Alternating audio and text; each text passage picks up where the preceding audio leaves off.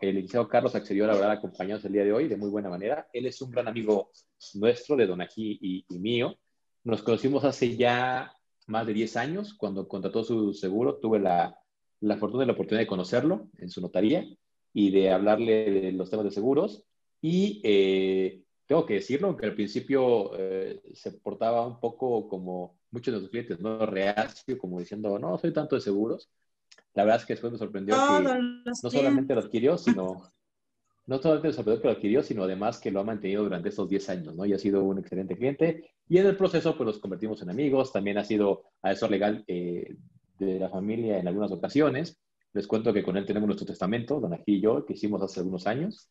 Y, eh, y bueno, también algunos otros trámites que nos ha él apoyado a, a hacer. Este, yo quiero comentarles que, como saben, estamos en el mes del testamento. Entonces, ahorita hay muchísima muchísimo auge en este tema, por lo que pues hay mejores precios para sacar tu testamento y ahí es el tema de boga ahorita. Pero pues yo con una experiencia que tuve recientemente me di cuenta que hay otro tipo de instrumentos necesarios para tener una buena planeación patrimonial, necesarios para proteger, conservar y tomar decisiones del patrimonio que muchas veces no utilizamos. ¿No? Entonces, para no hablar algo más de testamento, que el licenciado Carlos ya nos ha hablado en muchas ocasiones acerca de esto, quise hoy eh, invitarlo a hablar de dos temas que para mí son complementarios de todo este tema legal que tiene que ver con el patrimonio. El primero es el tema de los poderes notariales, los, diferentes, los diferentes poderes que hay. ¿Por qué? Porque imagínense una situación de algún asegurado nuestro en el cual se encuentra en estado de invalidez, ¿no? O se encuentre en estado de gravedad en el hospital y tenga una empresa o tenga una familia y entonces no está claro sobre quién debe tomar las decisiones mientras él no puede hacerlo. Y no solamente quién las debe tomar, sino quién tiene la facultad legal de hacerlo. Entonces, yo con la situación que viví hace algunos meses, la verdad es que corrí al, al, a ver al licenciado este, Carlos para que me apoyara con los poderes, para tener eh, todo en, en, regla por si alguna cosa inesperada llegara a pasar. Entonces, de ahí surgió también mi inquietud de decir, oye, pues es que este tipo de instrumentos todos deberíamos tenerlos, ¿no? O todos los empresarios o muchos clientes nuestros. Entonces, por eso me tomé la libertad de invitar esta tarde al licenciado Carlos Armando Hernández. Él es notario público de la Notaría 33, ubicada en Jicotencatl, en el edificio eh, Marina, Marina que me parece que se llama, ahorita nos va a dar más detalles de su domicilio, pero quisiera que lo recibiéramos con un pues, aplauso virtual ¿no? a nuestro invitado del día de hoy, al licenciado Carlos Armando Hernández, por favor. Si pueden tener su cámara, licenciado, por favor. Muchas gracias, Daniel. ¿Qué tal todos? Este, muy buenas tardes. Gracias por la invitación. Daniel, Dona, este, es un gusto nuevamente estar con ustedes. Hubiera sido extraordinario poder tener una reunión presencial como ya habíamos tenido en alguna ocasión, pero bueno, pues yo creo que claro. nos estamos habituando a tener ya unas nuevas con estas modalidades, ¿no? Pues Correcto. Eh, Efectivamente, eh, hoy me piden que abordemos un tema también muy interesante, eh, que es el tema de los poderes. Eh, yo creo que para empezar me gustaría hablar de algunos conceptos que están muy asociados en esta materia y serían tres elementos. El primero sería el contrato de mandato, la figura del poder y la figura de la representación. Eh, si nosotros vemos algunos documentos legales, a veces escuchamos la palabra mandato, mandatario, mandante. Las leyes, la legislación civil, los códigos civiles, lo que regulan es un contrato que se llama mandato.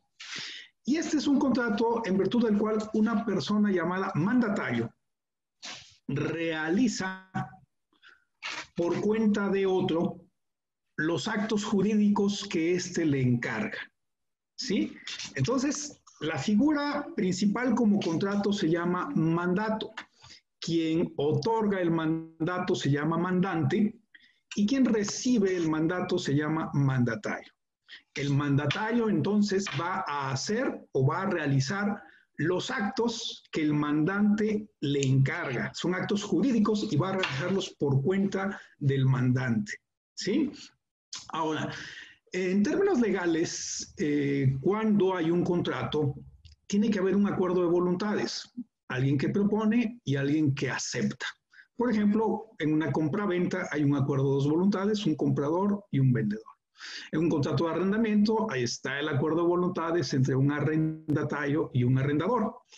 En el contrato de mandato, pues existían las voluntades del mandante y el mandatario. Y a pesar de que eh, la ley lo que regula es este contrato de mandato, pues es muy raro ver físicamente un contrato de mandato. verlo materialmente, un papel que diga contrato de mandato, es algo raro.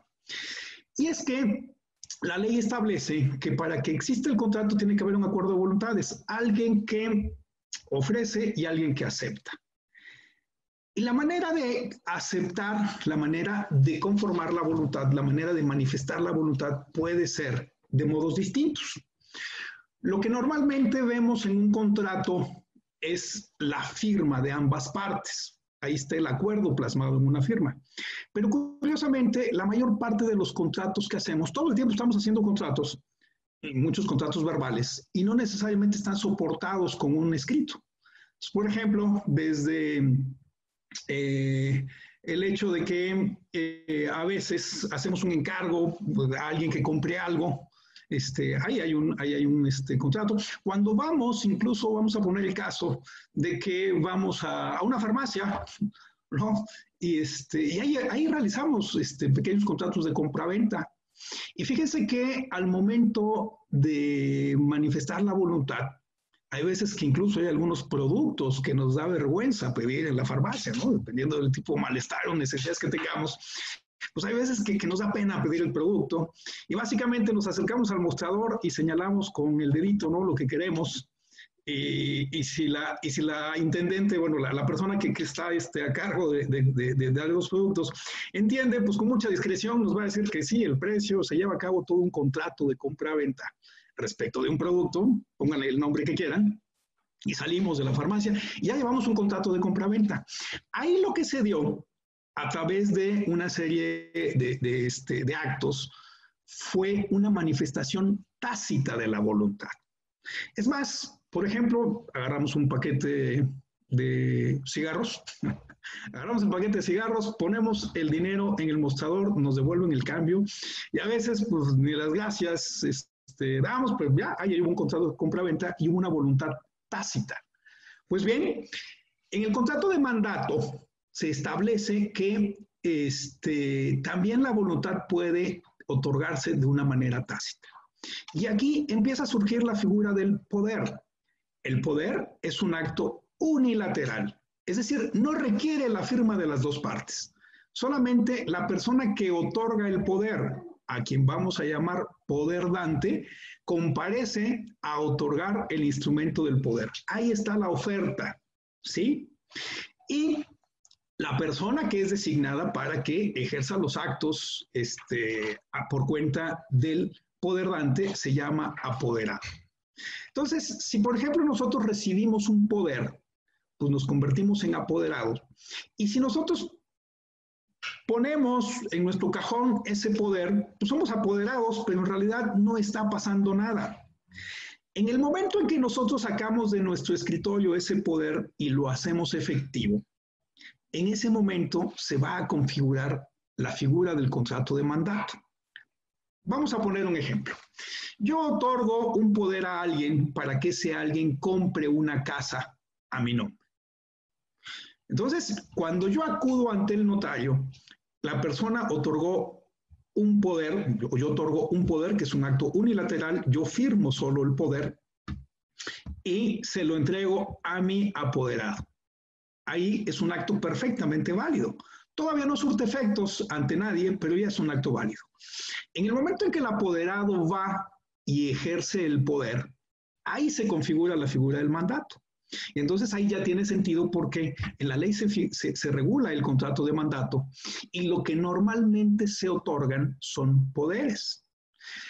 Para efectos prácticos, porque esto no es una clase de derecho tampoco, vamos a entender que son eh, figuras prácticamente eh, identificadas para los mismos efectos.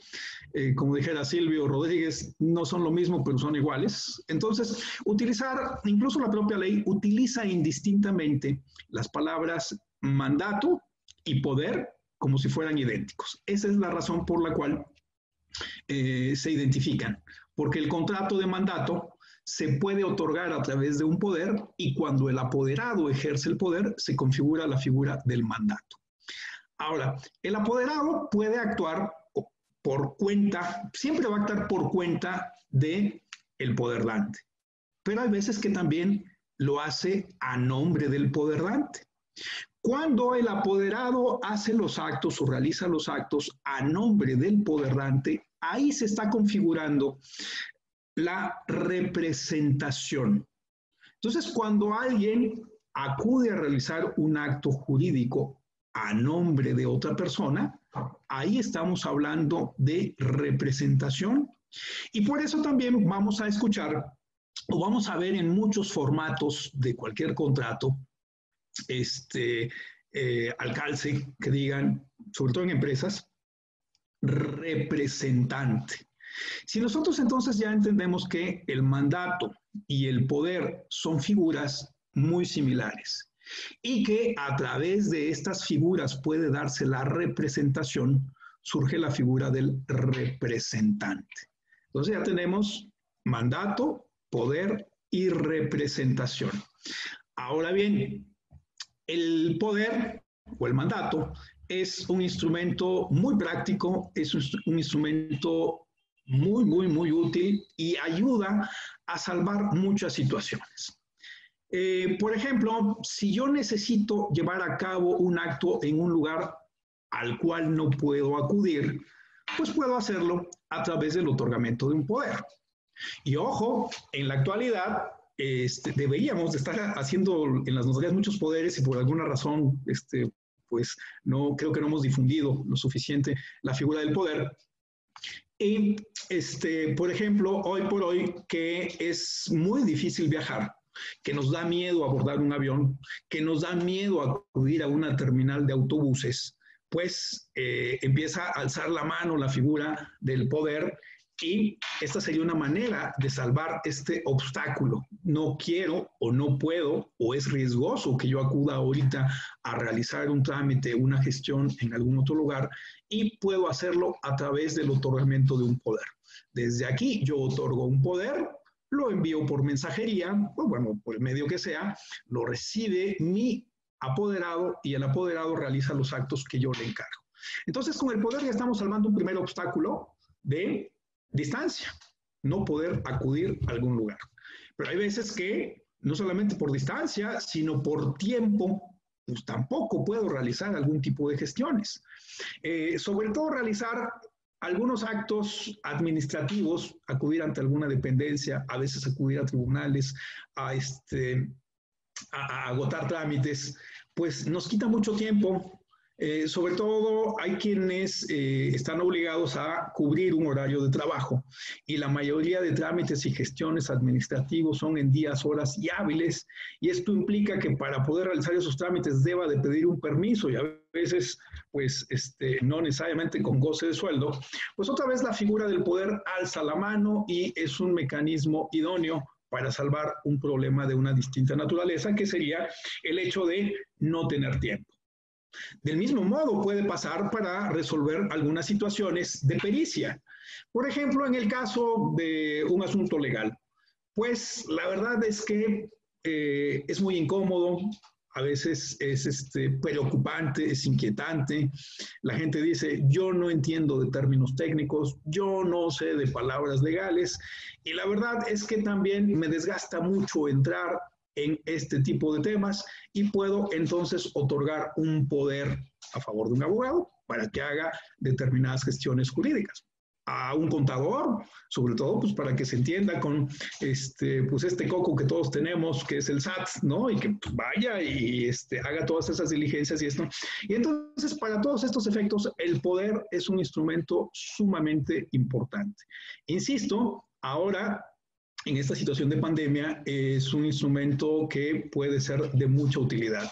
Eh, a todos nos preocupa mucho la salud de, este, de nuestros adultos mayores, de nuestros padres, de nuestros abuelos, este, y hay veces que eh, tienen que, que, andar dando vueltas, ¿no? Para el cobro de sus pensiones, para el cobro de sus programas este, sociales que ahorita este, eh, eh, están en boga. Y entonces, a través del otorgamiento de poderes, se les puede ayudar a que, por un lado, hagan este tipo de gestiones y por otro lado, a no arriesgarlos, a que no se expongan, sobre todo porque son un sector sumamente vulnerable a, esta, a esta enfermedad. ¿no? Entonces, este, el, tema del poder es algo muy, muy, muy sano. Este, dice Daniel que es conveniente siempre contar con algún apoderado. Y, está en lo cierto, ¿no? Él, eh, me acuerdo que me habla cuando dice, este, eh, oye, Lick, ¿sabes qué? Parece que tengo aquí este, un problemilla de salud, no sé cómo vaya a estar la cosa. Eh, se sentía bastante bien, se veía bien, pero, pero decía, ¿qué tal si de algún momento a otro pues se me complica la situación de salud y, esto me impide llevar a cabo algún tipo de las actividades que cotidianamente realizo.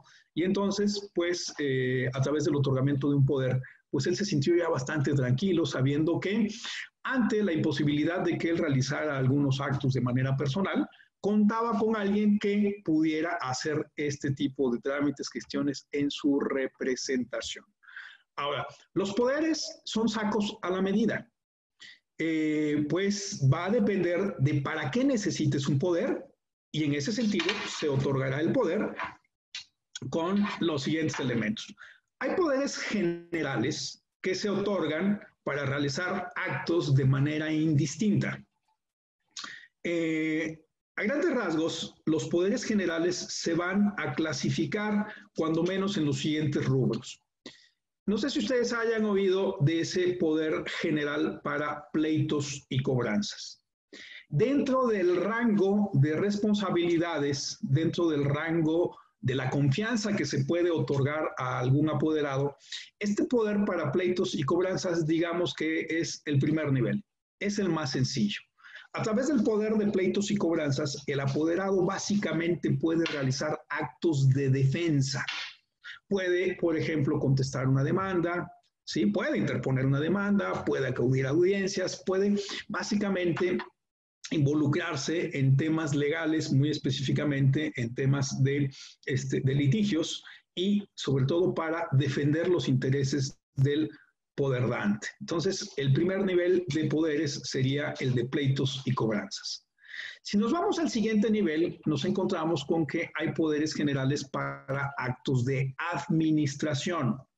Aquí ya estamos hablando de que se puede hablar de la administración eh, básicamente del patrimonio del este, poder dante, y también para realizar actos administrativos, como por ejemplo acudir a autoridades administrativas, y el ejemplo característico sería acudir al SAT, acudir a las oficinas de Hacienda a realizar gestiones. Incluso el Código Fiscal de la Federación establece que para que se puedan realizar gestiones a nivel fiscal, el poder necesario es un poder general para actos de administración.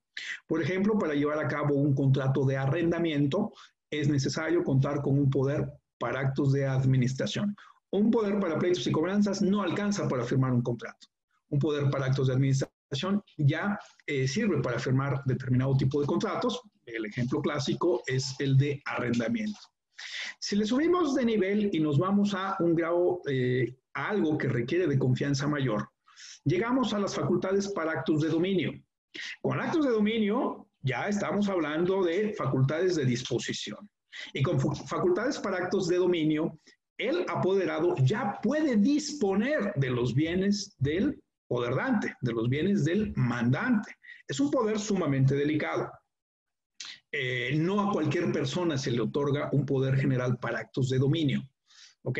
Entonces, por ejemplo, cuando una persona, voy a poner el caso, ¿no? Si un abogado le pide al cliente que requiere un poder y dentro de las facultades pide que se le otorgue un poder para actos de dominio, ojo, foco rojo.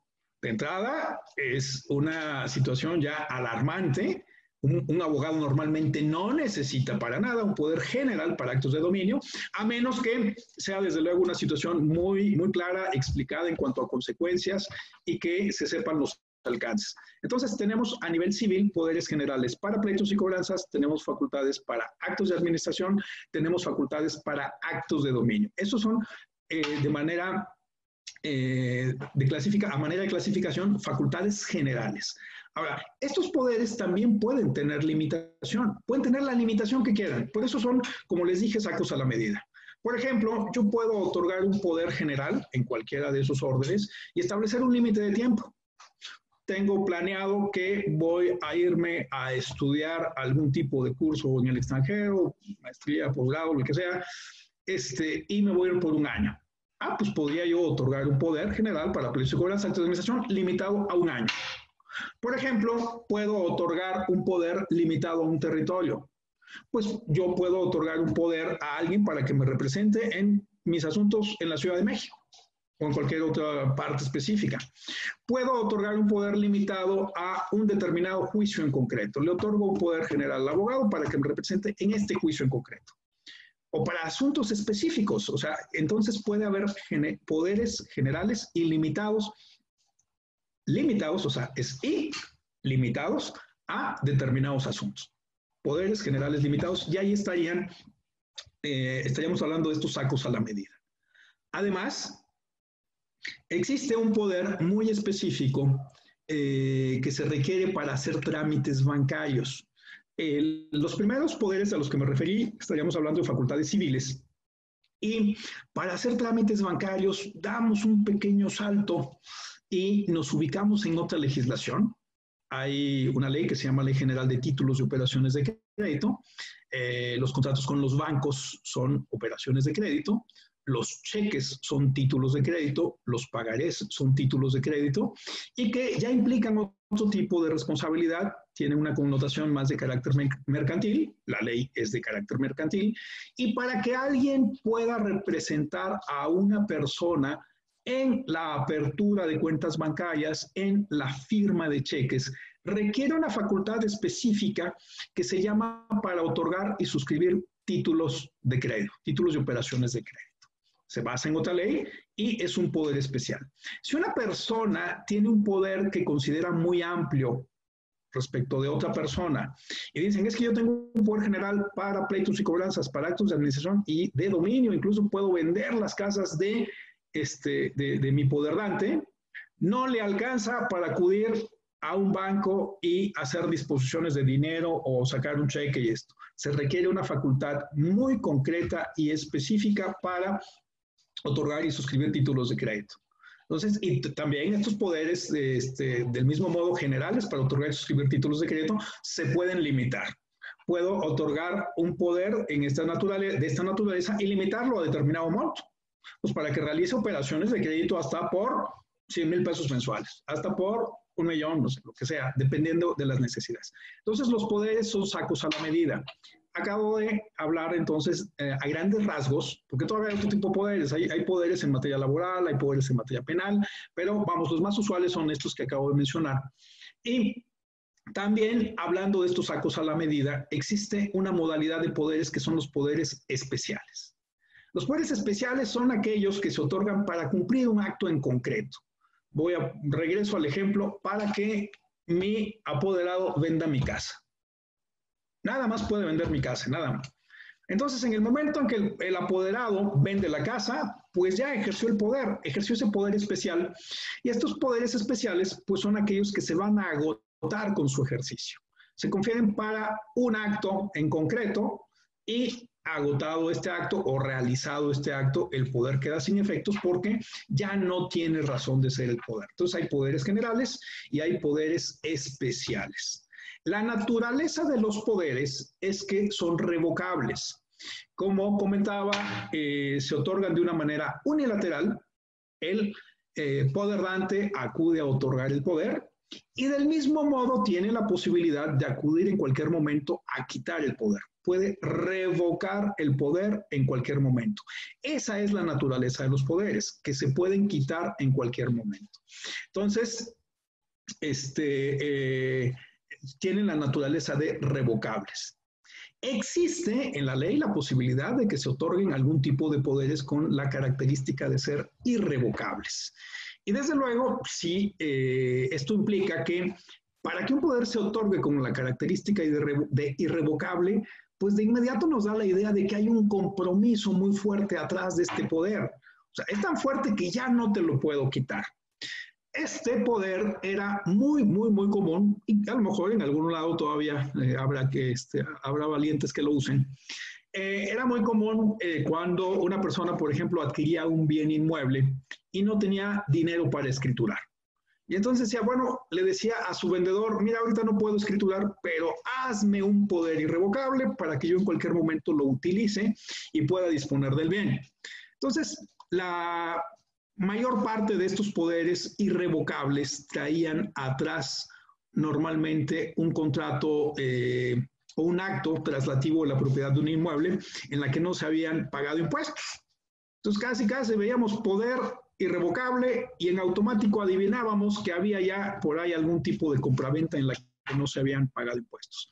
Por esa razón, este, por supuesto que a las autoridades fiscales no se les escapó y cuando surge la ley que comúnmente conocemos como ley antilavado de dinero, estableció que cuando se otorgue un poder eh, de naturaleza irrevocable por parte de un notario, eh, se considera una actividad vulnerable, es decir, atrás de ese poder irrevocable puede haber actos traslativos de propiedad en donde se omitió el pago de impuestos y por lo tanto la ley estableció como obligación para los notarios que cuando se otorgue un poder irrevocable se dé un aviso especial a Hacienda.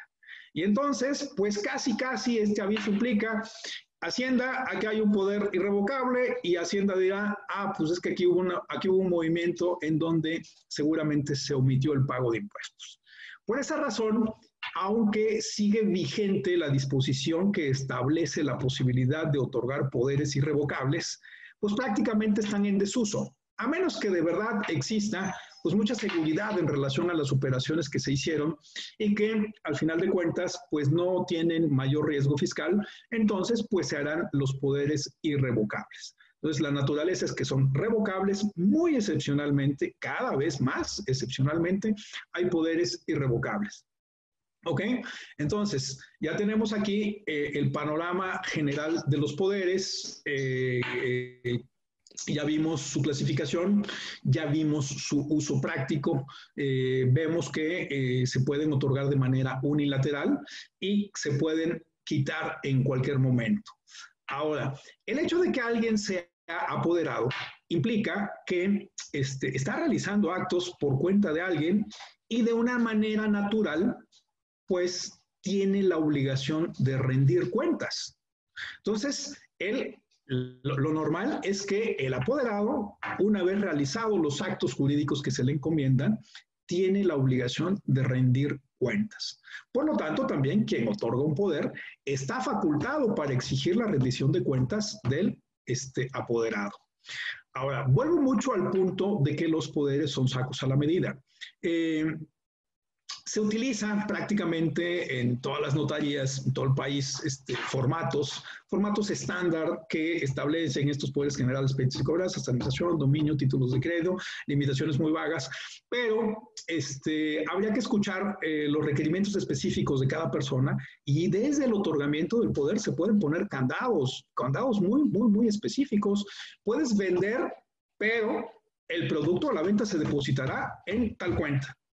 Y el apoderado no puede llevarse el dinero a su casa ni puede depositarlo en su cuenta. Y es, por eso es muy importante que aunque parezca que es un acto muy sencillo, también al momento de su otorgamiento eh, vale la pena tener una entrevista para saber las necesidades específicas de por qué se otorga un poder, para qué se necesita y, desde luego este, nosotros podemos precisarles este, la naturaleza del poder que requieren y sugerirles en su caso las limitaciones, los candados que, este, que amerite y este, pues hacerles, como les dije, un saco a la medida eh, en las necesidades de, en el otorgamiento de poderes. Solo quisiera comentar que a mí, eh, en su momento, cuando estaba licenciado, me pareció útil el poder, precisamente porque yo como empresario, y por lo que he escuchado, eh, cuando tú eres representante legal de una empresa, y en el caso de Seguro Monterrey específicamente, de la empresa que represento, algunas cosas pueden quedar paradas si yo no puedo firmar.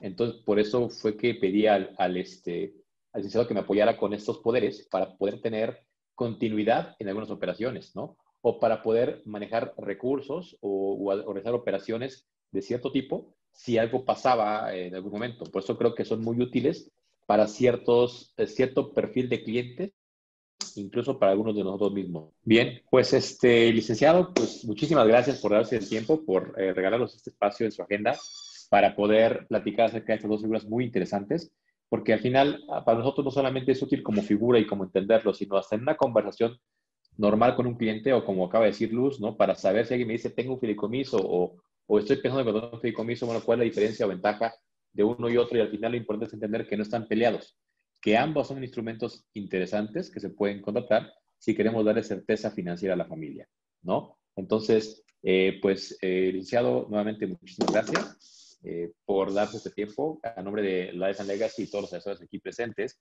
este, lo, le queremos eh, agradecer el tiempo, le queremos también reconocer el, esfuerzo y en lo particular, a mí me pareció muy simple de entender esa información. Vaya, más allá de los términos técnicos, muy fácil de, de digerir todo lo que nos compartió en cuanto a poderes y en cuanto a fideicomiso. Y pues claro que esta es su casa. Cuando guste, esperemos contar de nuevo con su presencia para, para algún otro tema de, de, interés, ¿no? Y desde luego, pues el comercial no está de más, ¿no? Licenciado, si nos puede decir dónde tiene su notaría para que los asesores aquí que todavía no tienen testamento puedan ir a visitarlo porque no hay edad para contratarlo, no hay edad para hacerlo. Es importante que todos tengamos eso en regla, que seamos un ejemplo para nuestros clientes. Entonces, licenciado, por favor, si nos puede decir dónde está su, notaría. Bueno, pues este, eh, yo soy el notario auxiliar de la Notaría Pública número 33. Estamos en Jicotencat 419, interior 1, en el centro, entre las calles de Colón y Rayón. Eh, mi teléfono o los teléfonos de la oficina son 951 51 688 03 y 688 28. Mi celular 951 439 2307. Este, y desde luego que eh, también para, para, mucha practicidad, este, Daniel, este, Donna, tienen ahí todos mis datos y eh, ustedes siempre van a recibir un trato especial, ¿no? Constantemente, pues recibo ahí visitas de ustedes este, y siempre pues, vengo de parte de, y para todos los clientes son bienvenidos, pero este, me da mucho gusto saludar a los integrantes del grupo. Ok. Pues bueno. Muchas gracias. Chicos, aprovechen. ¿no? 1.900 pesos cada testamento durante este septiembre. Normalmente se los prorrogamos a octubre también. Ok, pues por ahí los esperamos. Muchas gracias, Daniel. Gracias, a todos por su asistencia. Gracias, Carlos. Buenas tardes. Sí, nos vemos. Recuerden que eh, este tipo de videos quedan grabados y bueno, están en nuestro canal privado para que no espante, no, no se va a ah, okay. en nuestro canal privado de YouTube. Este, eh, cuando quieran consultarlos o cuando quieran eh, tocar base, ahí están nuestros videos en nuestro canal de YouTube. Ya les pondremos la, los datos del canal este, más adelante en nuestras redes sociales. Y bueno, licenciado, nuevamente muchas gracias y buenas tardes a todos. Gracias.